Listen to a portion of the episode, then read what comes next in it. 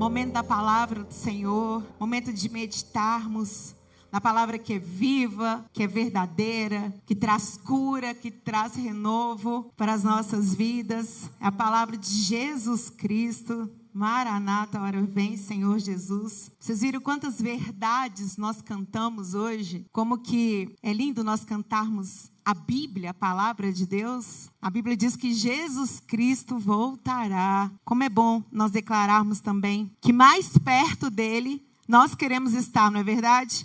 E é por isso que nós estamos aqui como uma entrega de louvor e adoração. Pessoal, abra a sua Bíblia, a palavra de Deus, sem demora, no livro de Lucas.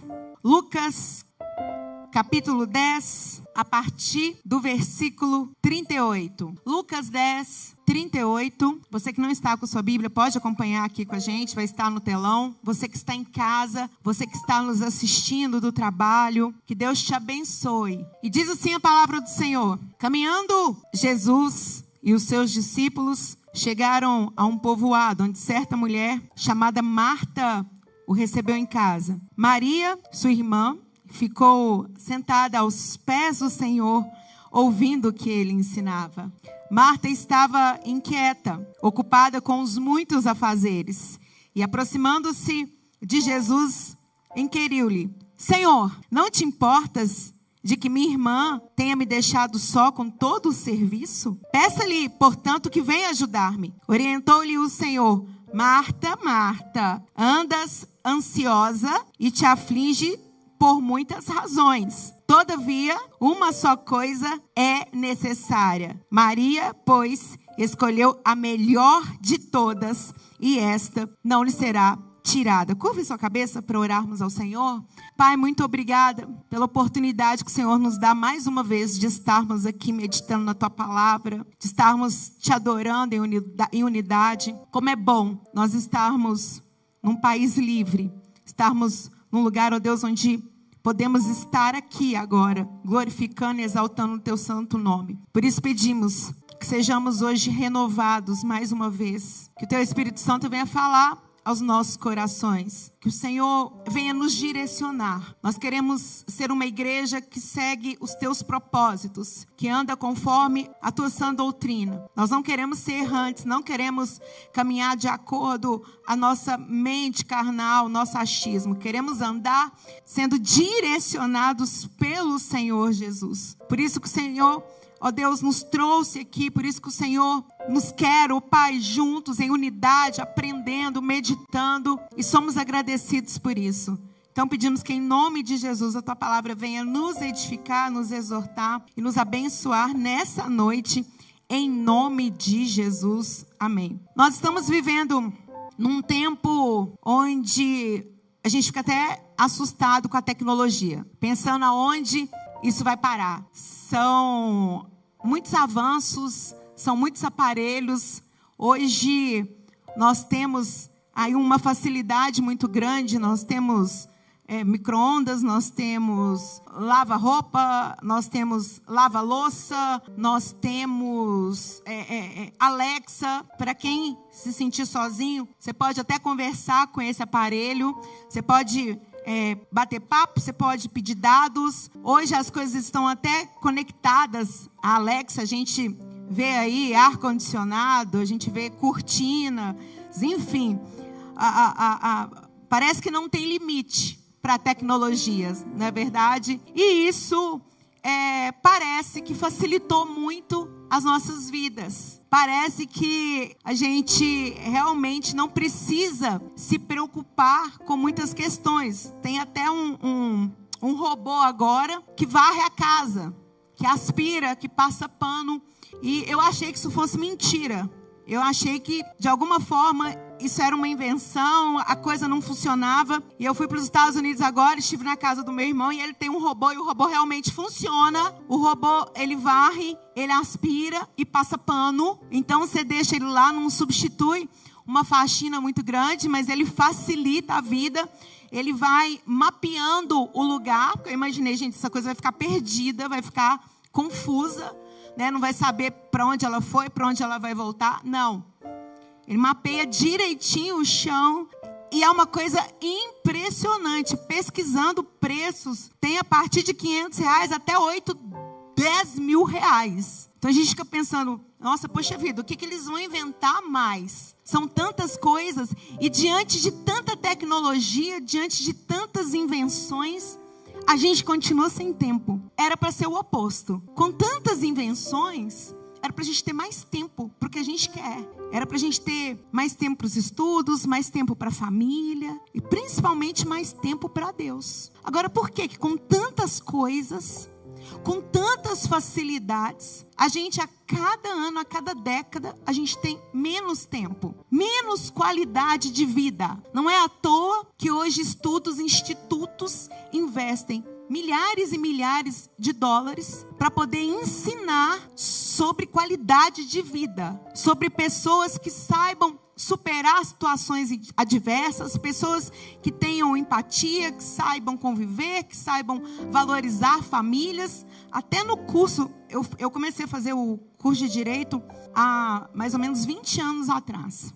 E eu voltei agora. E olha que interessante, na época quando eu comecei, não tinham tantas matérias voltadas para o desenvolvimento humano. Hoje a gente tem. Eu acho até esquisito, porque eu, eu realmente fui para estudar questões relacionadas ao direito. Eu tenho até uma amiga ali que é da minha faculdade, e eu falei com ela assim: nossa, mas eu não quero ficar é, estudando sobre comportamento, sobre é, inteligência emocional. Esse assunto é tão rotineiro. E ela falou assim: ah, amiga, é rotineiro para você. Para algumas pessoas, não é rotineiro. E aí eu, eu, eu fico vendo essas matérias, eu falo assim, mas poxa vida, uma matéria dessa tão simples, né? Como conviver, perdoar, é, ter amabilidade. São coisas que realmente a Bíblia diz. E como eu disse, institutos têm gastado milhares e milhares de dólares para poder fazer é, é, é, é, com que as pessoas achem realmente é, a verdadeira felicidade. Porque alegria, é, facilidades, dinheiro, pode parecer ser coisas que realmente nos ajudam, que realmente podem é, fazer sentido em determinados momentos. Mas a felicidade, aquilo que a gente realmente precisa, a gente não encontra nisso, a gente encontra em Jesus Cristo. A gente encontra é no Senhor. Então, às vezes, a gente busca tanto, a gente investe tanto, a gente corre tanto, mas está aqui, olha, tão simples. A gente vê a atitude de Maria comparada à atitude de Marta. Hoje eu quero falar um pouquinho sobre isso, porque aqui fala sobre dois perfis de mulheres. Uma que serviu e outra que escolheu fazer aquilo que era adequado momentaneamente para ela. O que é muito pertinente porque nós estamos na conferência de servos conferência que nos ensina, que nos motiva a servir ao Senhor. Se você tiver oportunidade ao sair daqui, por isso nós não queremos estender muito culto, para que você possa passar no Jet Park e conhecer os nossos ministérios, para você se envolver, para você realmente é, servir a sua igreja, servir ao Senhor, servir o próximo e experimentar desse momento tão precioso. Quando nós estamos servindo, eu falo assim que isso é algo realmente profético, é uma semente no mundo espiritual. Quando nós servimos pessoas, quando nós cuidamos daquilo que é do Senhor, que diz respeito à obra dele, pessoas que estão envolvidas na obra dele, o Senhor cuida daquilo que é nosso. Olha como que é, é, é, são as leis espirituais demonstradas aqui nas leis físicas. Não existe mistério. Na Bíblia diz que o Senhor tem preparado casas para nós, nem olhos viram, nem ouviram aquilo que o Senhor preparou, mas o propósito dele para as nossas vidas, para o povo de Israel, para toda a nação, o Senhor já apontou desde o início da Bíblia. E o serviço é algo que o Senhor aponta como algo necessário e essencial. Na nova aliança, os dez mandamentos, as leis, se resumem em duas: amar ao Senhor sobre todas as coisas e amar ao próximo como a ti mesmo. Porque quando existe o verdadeiro amor, fica fácil a gente ter tolerância, a gente ter perdão, a gente buscar a felicidade. Doutor Samara ali é médico, diretor de hospitais. Tem ali a doutora Sara também. E eles podem confirmar o que eu vou dizer. Eu li uma pesquisa é, sobre diversos médicos ao redor do mundo que relatavam os últimos momentos de seus pacientes que estavam no estágio final. E eles relatam que a maioria, enfim, não posso é, falar que isso nunca aconteceu, mas a maioria, 97% dessas pessoas que estavam nesse momento do fim da vida delas, quando elas tinham oportunidade de pegar um telefone, de falar com alguém da sua família, era para pedir perdão. Não era para ligar para a empresa do cartão de crédito para que pedir para que o limite fosse é, aumentado. Não era para ligar para a concessionária e pedir que eles deixassem na porta do hospital o último modelo de carro. Não. As pessoas, elas geralmente, as pessoas que entendem o valor da vida, elas usam esses últimos momentos, esses últimos minutos que ela tem para dizer eu te amo para falar me perdoa, para dizer, poxa, eu queria ter mais tempo para ficar com quem eu amo. E nós temos que pensar realmente no tipo de pessoas que nós queremos ser. Se nós queremos ser pessoas que servem e encontram a felicidade naquilo que Jesus mandou, ou se nós somos pessoas que queremos ser o tempo inteiro servidas. E nesse texto fala justamente sobre isso. Fala é, no momento em que Jesus chega na casa de Marta e Maria, para ter um momento, para ter uma refeição. E Marta fica completamente angustiada, agitada, porque a preocupação dela era com que as pessoas vão pensar. Eu preciso servir, preciso servir muita gente. Quando a gente vê aqui a Bíblia descrevendo que Jesus e os seus discípulos chegaram na casa de Marta e Maria, a gente imagina que realmente eram muitas pessoas. Só de falar Jesus e seus discípulos, a gente já pode colocar aí mais ou menos 13 pessoas. Eu entendo a preocupação de Marta, mas as coisas precisam ser realmente dosadas. Precisa haver um equilíbrio. Eu me lembro que há dois anos atrás, é, quando o meu irmão Tiago ele me chamou, ele havia conversado com meu pai, dentro de um entendimento deles, é, eu fui é, convocada para estar aqui à frente da Igreja Batista Getsemane. E foi uma época é, de muita surpresa para mim. Eu sou uma pessoa com um perfil extremamente analítico e perfeccionista. Você que me vê às vezes brincando, imaginar ah, essa menina ela é mais de humanas, ela talvez ela deve por ter um temperamento né, mais agitado, talvez ela deve falar sem pensar, ela deve fazer, deve agir no impulso, não. Eu faço, inclusive, desde 2013, a ferramenta comportamental. E em todos dá que eu sou analítica. E realmente, de fato, eu sou analítica. Eu sou uma pessoa que gosto de, de, de, de programar tudo. Eu tenho mania de arrumação. Eu coloco cor com cor, ou seja, uma pessoa chata. Uma pessoa chata. Resumindo, é isso. E e diante disso tudo, eu fico muito preocupada com detalhes. Vocês chegam aqui no culto de sábado, no culto de domingo, parece que a coisa está acontecendo do nada, mas não, a gente acaba o culto no domingo, na segunda-feira já estou reunida com a equipe para a gente poder pensar nos próximos cultos, pensar na programação, pensar no teatro, pensar na ação social, pensar no louvor, porque essa é a minha característica. Mas essa característica, ela precisa ser bem vigiada, porque senão a gente perde aquilo que é essencial. Então, quando eu fui convocada para estar aqui com vocês, eu já tinha um planejamento na minha vida. Eu já sabia o que, é eu ia fazer, eu já sabia é, é, é, quanto tempo iria durar, o curso que eu estava fazendo naquela época. E quando eu vim para cá, minha rotina ela mudou completamente.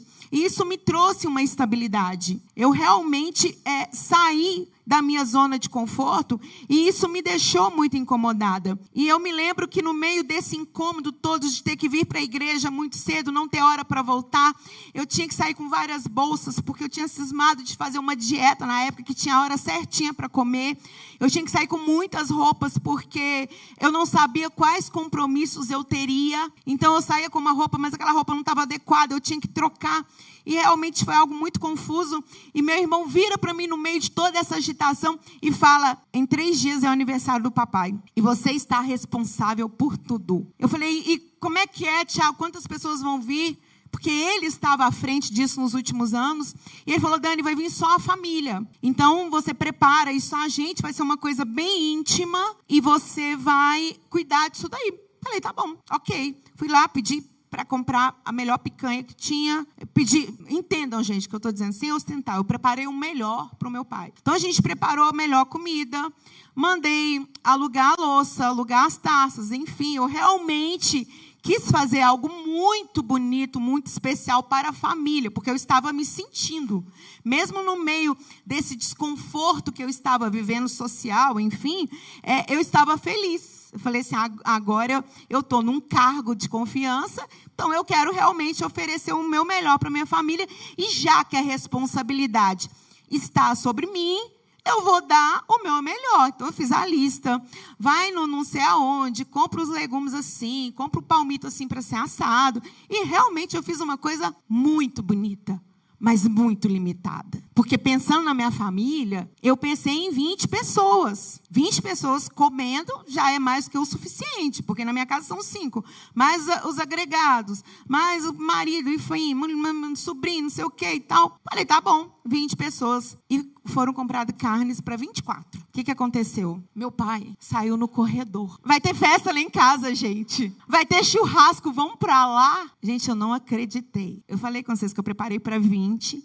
E eles ainda foram bondosos comigo e compraram para 24. Chegaram 60 pessoas. 60 pessoas. Não estou brincando.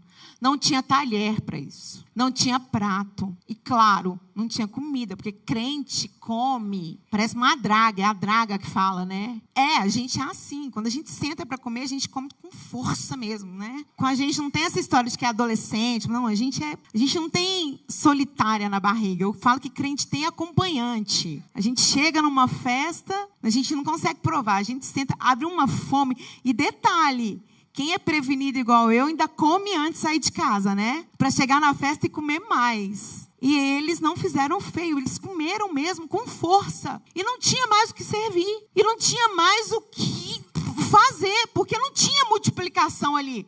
Eu não vou contar para vocês a história da multiplicação, porque ela não aconteceu. O bom é que as pessoas entenderam e já conhecem papai. Não, pastor, eu vim aqui só para dar um abraço, aquele negócio todo, sexta-feira à noite. Eu sei que por fim a gente conseguiu ir na padaria e comprar pão de alho. A gente comprou bastante pão de alho e a gente cortou eles bem pequenininho, assim, menor que o pãozinho da ceia. E é o que tinha. E água. Agora imagina o calor. Ele faz aniversário dia 2 de outubro. Tava muito quente. Só que a única desesperada, a única aflita ali era eu, porque as pessoas estavam ali para celebrar a presença dele, para celebrar o aniversário dele. Tava todo mundo rindo, conversando, e eu esbaforida, e eu cansada, exausta, chateada, irritada.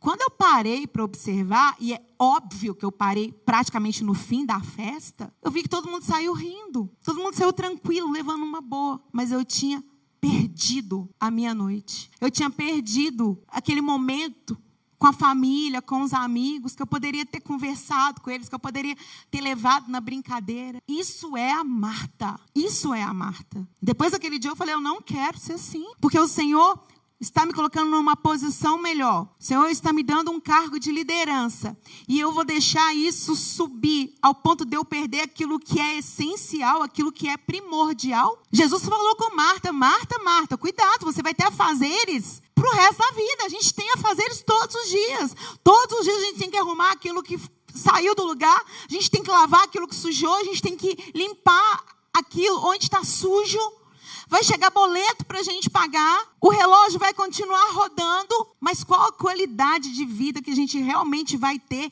em Jesus Cristo? Quando a gente vê um caso como esse de ontem, que eu acordei com as piores notícias, na internet, a gente repensa realmente. Senhor, o que, que faz sentido? O que, que vale? Eu ver aquelas jovens Estava acontecendo uma rave na faixa de Gaza e, e realmente as imagens foram assustadoras, porque a gente viu ali jovens que não sabiam o que ia acontecer com eles. Eu fiquei imaginando a Issa. Uma vez a Issa foi para Israel e eu não queria que ela fosse. Ela foi com os meus pais. E eu realmente sempre tive muito receio desses conflitos, sabe? E eu não pude ir para a viagem. Eu fiquei com meu coração tão aflito, perfeccionista. Fiquei com meu coração tão aflito. Falei assim: meu Deus, se começa uma guerra e a minha filha está lá.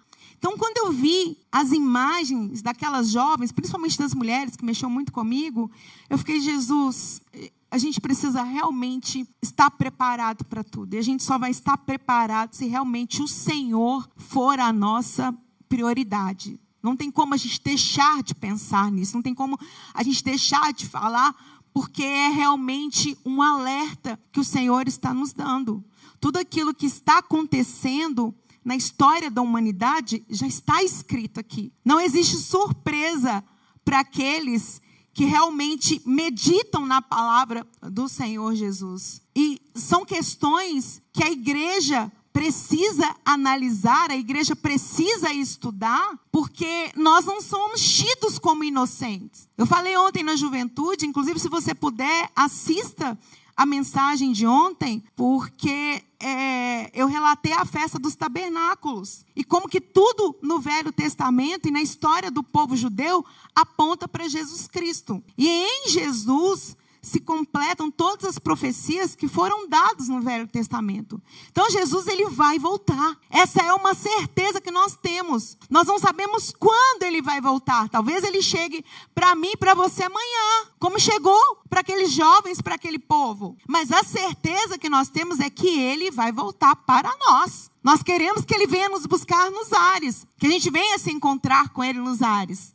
Mas pode acontecer que não. O tempo dele é o tempo perfeito para as nossas vidas. Ele sabe de todas as coisas. Mas como que a gente vai ter vivido aqui? A gente vai só pensar: ah, a vida é curta? Eu vou viver de uma maneira desprendida? Eu vou viver de uma maneira onde eu, eu, eu, eu me beneficio em todo o tempo? Eu não vou servir? Eu não vou buscar as coisas celestiais? Eu vou querer ter resultados diferentes, fazendo sempre a mesma coisa, mesmo erro, mesmo pecado, o mesmo desprezo para as coisas de Deus, que tudo vai passar. Os dias, ó, eles estão correndo. Nós já estamos aí em outubro, já pensando em dezembro. Inclusive, eu já estou já pensando no que tem que fazer em dezembro já comecei a comprar presente de Natal em agosto. Essa é a característica de uma pessoa perfeccionista, como Marta. Se não tomar cuidado, se não vigiar, perde aquilo que é essencial e que é o que Jesus nos manda. Eu queria que você abrisse em João, João 12, versículo 1, que diz assim: Seis dias antes da Páscoa, Jesus foi para Betânia, onde estava Lázaro, que havia morrido e fora ressuscitado dentre os mortos. Então ofereceram-lhe um jantar. Marta, o que, que Marta fazia ainda? Servia. Em enquanto Lázaro era um dos convidados sentado à mesa com Jesus. Maria pegou uma libra de bálsamo de nardo puro, um óleo perfumado muito caro. Ungiu os pés de Jesus e os enxugou com seus cabelos. E a casa encheu-se com a fragrância daquele bálsamo. Mas um de seus discípulos, Judas Iscariotes, filho de Simão, que mais tarde iria traí-lo, objetou: Porque este balso perfumado não foi vendido por 300 denários e dado aos pobres? Mas ele não disse isso por se importar com os pobres, mas sim porque ele era ladrão sendo responsável pela bolsa de dinheiro, que frequentemente ele tirava nela o que era depositado. Mas Jesus respondeu: Deixe em paz, pois para o dia da minha sepultura foi que ela guardou isso. Quanto aos pobres, vós sempre os tereis convosco, mas a mim vós nem sempre tereis. Nós temos aqui quatro pontos para poder observar nesse texto. Seis dias antes da Páscoa, Jesus foi para Betânia, onde Lázaro, que havia morrido, fora ressuscitado. Quando a gente leu Lucas, Lázaro ainda não tinha morrido. Então, quando Jesus vai aqui à casa de Marta e Maria, em João, Jesus já tinha ressuscitado Lázaro. Ou seja, Maria, na primeira vez, estava aos pés de Jesus, escutando a sua palavra. E Marta servindo. Já nessa terceira vez, Marta continuava servindo e preocupada com muitas coisas, enquanto Maria entregou a Deus uma adoração maior, mais profunda, extravagante, ao ponto de Judas, que aqui a gente vê outro ponto, um homem extremamente carnal, um homem extremamente apegado às coisas materiais, reclama e diz: Mas para que um bálsamo tão caro? Mas para que tanto desperdício? Mas para que investir tanto nessa igreja? Para que tanto desperdício com o painel de LED? Para que um ar-condicionado tão caro? Inclusive, a gente está sentindo falta dele hoje, não é verdade? Para que tanta coisa? Isso é um desperdício. Isso aqui é a mente do fariseu. Isso aqui é a mente daquela pessoa tacanha, que não consegue acessar é, é, é, um ambiente de prosperidade espiritual, que não consegue entregar o melhor para o Senhor, mas que no fundo, no fundo, quer o melhor para si, que é um princípio de egoísmo, de avareza. Eu fiz um cálculo aqui, gente. Já tem uns anos que eu fiz esse cálculo, tá? Não sigam ele à risca. Eu fui pesquisando, pesquisando para saber quanto seria, na época, o perfume mais ou menos, aproximadamente, e já tem mais de 10 anos, no cálculo que eu fiz naquela época, era um perfume de 15 mil reais. Imagina para nós, que eu já vi gente fazendo, imagina naqueles tempos. Era o valor? Não. Mas o valor mostrava o desprendimento de Maria. Enquanto Marta continuava com a mesma atitude, com a mesma preocupação, sem desfrutar da presença de Jesus, Maria entregou ali uma oferta maior, uma demonstração maior de amor a Deus. Ela chega e derrama o perfume, o óleo perfumado muito precioso aos pés de Jesus Cristo. O Senhor está nos chamando, igreja, para um relacionamento profundo com Ele. O Senhor não quer que nós venhamos viver de momentos. O Senhor não quer que a gente entre e saia da igreja sem realmente desfrutar da presença do Senhor Jesus, de buscarmos a Ele em espírito e em verdade. Eu queria que você abrisse pela última vez hoje aqui a sua Bíblia em Mateus 25. Como eu disse anteriormente, o Senhor Jesus ele não vai pegar aqueles que o amam, que o servem de surpresa. O Senhor Jesus, ele já deixou tudo escrito na palavra dele. Isso precisa ser valorizado por nós cristãos, por nós que somos filhos. E diz assim, Mateus 25: Portanto, o reino do céu será semelhante a dez virgens que pegaram suas candeias e saíram para encontrar-se com o noivo. Cinco delas eram sábias, mas outras cinco eram inconsequentes. As que eram inconsequentes, ao pegarem as suas candeias, candeias, não levaram o óleo de reserva consigo. Entretanto, as prudentes levaram o óleo em vasilhas junto com suas candeias. O noivo demorou a chegar e todas ficaram com sono e adormeceram. À meia-noite ouviu-se um grito, e eis que vem o noivo. À meia-noite ouviu-se um grito, e eis que vem o noivo. Saía ao seu encontro. Então todas as virgens acordaram e foram preparar as suas candeias. As insensatas recorreram às sábias. Dai-nos um pouco do vosso azeite, porque as nossas candeias estão se apagando. Porém, as sábias responderam: Não podemos, pois assim faltará tanto para nós quanto para vós outras. Ide, portanto, aos que vendem, comprai-os. Mas saindo elas para comprar, chegou o noivo. As virgens que estavam preparadas entraram com ele para o banquete de núpcias e a porta foi fechada. Mais tarde, todavia, chegaram as virgens e prudentes e clamaram: Senhor, Senhor, abre a porta para nós. Contudo, ele lhes respondeu: Com certeza vos afirmo que não vos conheço. Portanto, vigiai, pois não sabei o dia, tampouco a hora em que o filho do homem chegará. Esse era um costume judeu que realmente a gente vê que aponta para a vinda de Jesus Cristo. Como eu disse, assista o culto de ontem, porque lá a gente mostra é, como era o processo da festa dos tabernáculos, desde o Velho Testamento de Levíticos né, desde o momento que o povo saiu do Egito é, até chegar em Jesus Cristo no Novo Testamento.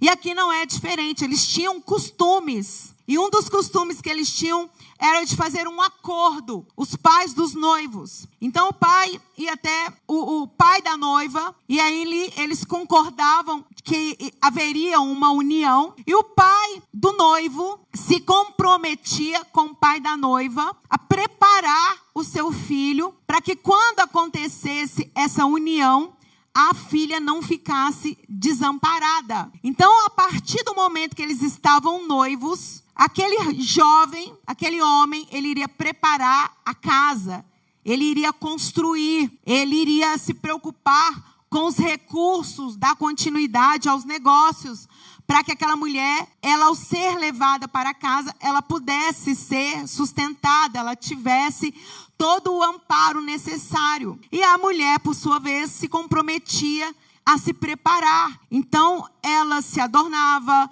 ela se banhava, ela preparava as roupas, o pai da noiva preparava a festa. Naquele tempo não era tudo rápido, não tinha tudo como nós temos hoje. As distâncias elas eram percorridas a pé, às vezes até a cavalos, mas não tinha muita facilidade para as pessoas se locomoverem. Então tudo tinha que ser muito preparado, tinha que ser tudo muito planejado para que não tivesse problema. Então o pai e a noiva, eles tinham que estar mais ou menos preparados para quando o noivo chegasse com a família, com o cortejo, a noiva estivesse pronta o casamento estivesse praticamente pronto para assim acontecer a união. Então a noiva, como ela não sabia quanto tempo esse noivo ele iria precisar para preparar tudo aquilo que era adequado, ela tinha que estar com as suas lamparinas, com a sua lamparina acesa, porque ele poderia chegar a qualquer momento, inclusive à noite. E quando ele chegasse, e ele visse a lamparina acesa, ele ia saber que ela estava preparada. E aqui nós vemos o relato que cinco estavam preparadas e as outras cinco não estavam preparadas. Isso aqui é uma parábola que Jesus contou, porque Jesus gostava de ensinar através de parábolas. Mas todas essas parábolas nos apontam os costumes e também nos mostram o futuro aquilo que vai acontecer com a igreja. Esse óleo dessa lamparina representa o Espírito Santo de Deus nas nossas vidas. O Senhor Jesus, ele vai vir buscar uma igreja santa, uma igreja preparada, uma igreja limpa. O Senhor não vai vir buscar qualquer noiva. O Senhor não vai vir buscar uma noiva imunda, com trapos, rasgada, suja. O Senhor vai vir buscar uma igreja santa, uma igreja que está se preparando para o noivo, uma igreja que, que busca o Senhor acima de tudo, acima de qualquer bel prazer. Uma igreja que sabe renunciar às coisas terrenas e que sabe, sobretudo, valorizar aquilo que é celestial, aquilo que são as coisas espirituais, no qual não será tomado, de qual não nos será tirado. Queria que você ficasse de pé. Como eu disse, é impossível a gente ver o relógio profético que é Israel bater, avançar mais alguns minutos e não refletir sobre a vida, sobre a morte, sobre aquilo que nós estamos fazendo enquanto a morte não chega, como nós estamos vivendo a nossa vida. Pelo menos para mim é impossível. Eu desde ontem eu tô com a cabeça um pouco aéreo, não consegui realmente ainda absorver tudo que está acontecendo. E não dá para a gente é, não se imaginar naquela situação. E ontem eu falei com a juventude que, ao me imaginar naquela situação diversas vezes, e mesmo sem querer imaginar que poderia ser uma filha minha, é, que eu faria diante de tanto horror, de tanto desespero? Qual seria a minha atitude? Eu acredito que eu fecharia os olhos e eu só imaginaria Jesus. Eu imaginaria Jesus olhando para mim. Eu imaginaria seus olhos com chama de fogo. Diante de todo o horror, aquilo que iria me ajudar, que iria me sustentar, queria me consolar, seria eu saber que eu vou estar com Jesus um dia, que eu vou estar olhando para ele face a face. E isso tem que ser a motivação das nossas vidas. Isso tem que ser realmente aquilo que enche, que faz o nosso coração vibrar. Porque a alegria momentânea a gente tem, mas a verdadeira felicidade só tem aquele, aquela que verdadeiramente experimenta a presença do Pai, que experimenta o Espírito Santo de Deus, que tem a certeza da salvação. Não importa o que aconteça, a gente sabe que a gente tem um lar. Não importa o que aconteça, a gente sabe para onde a gente vai, com quem nós vamos estar, que é com Jesus Cristo. E a jornada, ela pode ser mais prazerosa se nós fizermos realmente aquilo que o Senhor nos manda, que era amar a Deus sobre todas as coisas e amar ao próximo como a si mesmo. Maria entendeu isso. Ela serviu ao Senhor Jesus. O Senhor Jesus, quando ele e seus discípulos estavam ceando, ele serviu seus discípulos. Ele se fez menor do que um servo. Ele pegou uma toalha, que era uma pessoa que estava abaixo dos servos, ele usava, ele colocou na cintura e se abaixou para poder lavar os pés dos discípulos. Ele quis servir aqueles homens que caminharam com ele, aqueles homens que iam percorrer vários lugares pregando o evangelho. Ele sabia também que muitos daqueles homens, ou a maioria, iriam morrer da pior forma, mas ele os serviu, porque ele sabia que aqueles homens estariam com ele, como estão na eternidade, muito em breve nós estaremos todos juntos. A nossa certeza nessa noite dentro daquilo que o Espírito Santo de Deus tem trabalhado no nosso coração. O que nós precisamos ter é a certeza da salvação, a certeza de que nós somos novas criaturas, a certeza de que fizemos a escolha certa. Não é nem a melhor escolha, não. É a escolha certa. Só existe uma, que é aceitar a Jesus como nosso suficiente Salvador. Deixar as coisas antigas para trás. Pedir que Ele nos perdoe, nos limpe nos purifique. E o Espírito Santo dele nos consola. O Espírito Santo dele nos transforma, intercede por nós quando nós não sabemos o que pedir. O Espírito Santo dele está comigo e com você. Hoje nós somos casa de Deus, morada do Eterno, morada do Altíssimo. E por isso, verdadeiramente, nós podemos dizer que encontramos a verdadeira felicidade que está em Jesus Cristo. E o maior presente que nós temos é esse novo nascimento, é termos o direito de sermos chamados de filhos de Deus. Nós temos paternidade. Paternidade significa que nós temos alguém que cuida de nós. Alguém que tem autoridade sobre as nossas vidas, que nos ama ao ponto de morrer, ao ponto se entregar numa cruz. Esse é o amor verdadeiro. Esse é o amor que transforma. Esse é o amor que nos completa. E é desse amor que nós temos que sair cheios nessa noite. Viver sim o melhor dessa terra sermos prósperos, abençoados, saber aproveitar os momentos em família, os momentos que o Senhor nos proporciona, mas tudo com Jesus Cristo. Pode estar a maior tempestade do mundo. Eu prefiro estar numa tempestade com Jesus do que estar numa festa sem Ele. Eu prefiro estar no lugar mais agitado no mundo, em meio a bombardeios, com Jesus do que num lugar de muita prosperidade e paz sem Ele.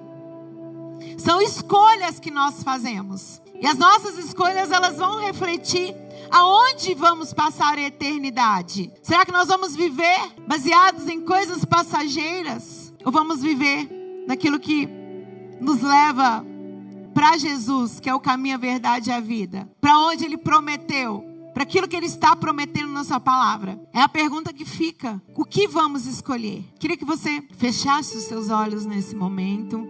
Momento que nós vamos louvar ao Senhor, momento que nós vamos cantar a Ele. E eu creio que esse louvor vai falar ao seu coração. E depois nós vamos orar.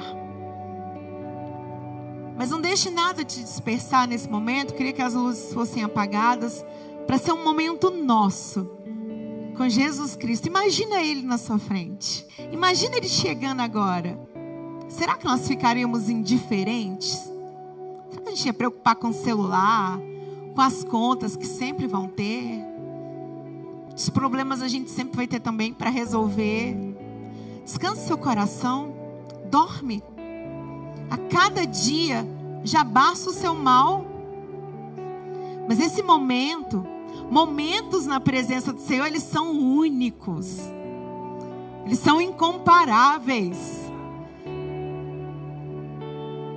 O Senhor está nos chamando a atenção para valorizarmos a Sua presença. Se alguém tem sede, deixai-o vir a mim para que beba. Aquele que crer em mim, assim como diz a Escritura, do seu interior fluirão rios de água viva. Do nosso interior fluirão rios de vida. Fluirá o Espírito Santo de Deus poder do Altíssimo nos envolverá. Aleluia. Quantos querem ser cheios do poder? Quantos querem amar ao Senhor de uma forma extravagante? Quantos querem mergulhar nesse verdadeiro amor? Senhor, o tempo inteiro tem nos atraído. Senhor, o tempo inteiro ele faz declarações de amor para nós. Ele nos fala através de canções, a sua palavra, através dessa orquestra, através de acordes celestiais. Tantas tentativas do mundo de roubar a nossa atenção, de roubar o lugar de Jesus que tem que ser prioridade para nós. Uma tentativa do mundo de tirar aquilo que é belo e transformar em coisas feias, em coisas degradantes. A gente vê a própria música. Olha como que a gente admira, a gente vê como que esse som é diferenciado. Aí vem Satanás, deturpa tudo, começa a criar ritmos que não promove a adoração, a exaltação do Senhor Jesus, letras profanas e aquilo às vezes está tomando mais lugar na nossa mente do que a palavra do Senhor. São pequenas atitudes, mas que no montante elas fazem toda a diferença. Já pararam para observar como que aquilo que era feio hoje as pessoas estão querendo que a gente considere que seja belo? Pinturas sem sentido, músicas sem contexto. E a gente vai sendo roubado, a gente vai sendo saqueado culturalmente, emocionalmente, moralmente. É o Senhor Jesus, é o Espírito Santo dele que nos faz ter um retorno às coisas espirituais. O Senhor está nos chamando a um retorno às coisas espirituais. A maioria dos jovens que morreram na faixa de Gaza, eles estavam numa rave. Estavam ali despreocupados, se drogando, bebendo, estavam ali sem esperar algo assim que poderia acontecer de ruim, estavam com as lamparinas apagadas, não tinha óleo, não tinha azeite, estavam ali curtindo o momento e os saqueadores chegaram da maneira mais inesperada e cruel. Eles estavam ali vivendo, sem se preocupar com amanhã. Estavam tendo ali um momento de alegria, mas que foi passageiro. Vieram ali e exterminaram 250 jovens, 256 jovens. As imagens são terríveis, mas eles, infelizmente, eles não estavam preparados. Era a festa dos tabernáculos, a festa que era um momento de gratidão a Deus por ter libertado o povo de Israel, por ter tirado o povo de Israel do Egito. Era uma festa de sete dias onde eles deveriam estar com os familiares celebrando, onde eles deveriam estar ali se alimentando, agradecidos ao Senhor pelo seu livramento, mas não, escolheram algo momentâneo, algo que foi tirado deles. E aquilo que o Senhor ele está nos dando, que é a sua presença, a escolha de o servirmos, isso não nos será tirado. a verdadeira felicidade. Feche seus olhos, orem comigo. Senhor Jesus, consagro a minha vida, Ti os meus dias, os meus sonhos, os meus projetos. Te peço que o Senhor seja prioridade em tudo que eu vou fazer, tudo que eu for fazer. Quero o Senhor comigo. Aonde o Senhor não puder ir, eu não estarei. Eu estarei onde o Senhor está, onde o Senhor pode, onde a tua presença é celebrada. E eu quero te celebrar, Pai. Eu quero te amar acima de todas as coisas. Porque eu te amando, eu entendo o valor do meu próximo. E eu passo a amar o meu próximo como a mim mesma. Fala, Senhor, eu te aceito como meu Senhor e o meu Salvador. Escreve o meu nome no livro da vida. Eu estou preparado para te encontrar. O Senhor pode chegar qualquer momento, qualquer hora para mim. Eu estou com as minhas lamparinas acesas. Estou te esperando. Por isso, pode escrever o meu nome no livro da vida. Pai, Obrigada, Jesus, por estarmos aqui. O melhor lugar que nós poderíamos estar. Início da semana, fim de noite, nós estamos aqui te buscando, estamos aqui te adorando, ó Pai. Compadecidos, chorando com aqueles que choram, mas felizes porque o Senhor nos despertou a tempo. Porque o Senhor, na sua infinita misericórdia, ó Deus, nos trouxe até aqui para meditarmos na tua palavra, no teu amor. E obrigada, porque as suas misericórdias se renovaram sobre as nossas vidas nessa manhã. Por isso estamos aqui, ó Pai. Nós queremos te pedir que a nossa atitude, a atitude do nosso coração, seja uma atitude como a de Maria, uma atitude de adoradores. Não queremos, ó Deus, ser egoístas, sabemos que nós temos as tarefas do dia a dia não vamos viver como pessoas que não têm responsabilidade, mas nós te pedimos, ó Deus, que o Senhor seja a nossa prioridade. Que na hora de parar para ouvir a tua voz, que a gente deixe tudo aquilo que parece ser essencial, mas que a gente sempre priorize o Senhor, aquilo que o Senhor quer ministrar nas nossas vidas, aquilo que o Senhor quer falar ao nosso coração, aquilo que o Senhor Jesus ele está nos mostrando. Quantas pessoas aqui o Senhor fala através de sonhos, através de canções, inspirações. O Senhor pode continuar, ó oh Pai, confiando a nós os seus segredos, os seus projetos, ó Deus. Porque nós vamos te honrar, Pai. Esse é o compromisso que nós fazemos contigo, como igreja, como homens e mulheres, ó Deus, que amam o Senhor, que te servem, ó Pai, que estão aqui para te render glórias e te adorar, em nome de Jesus Cristo. Amém, amém.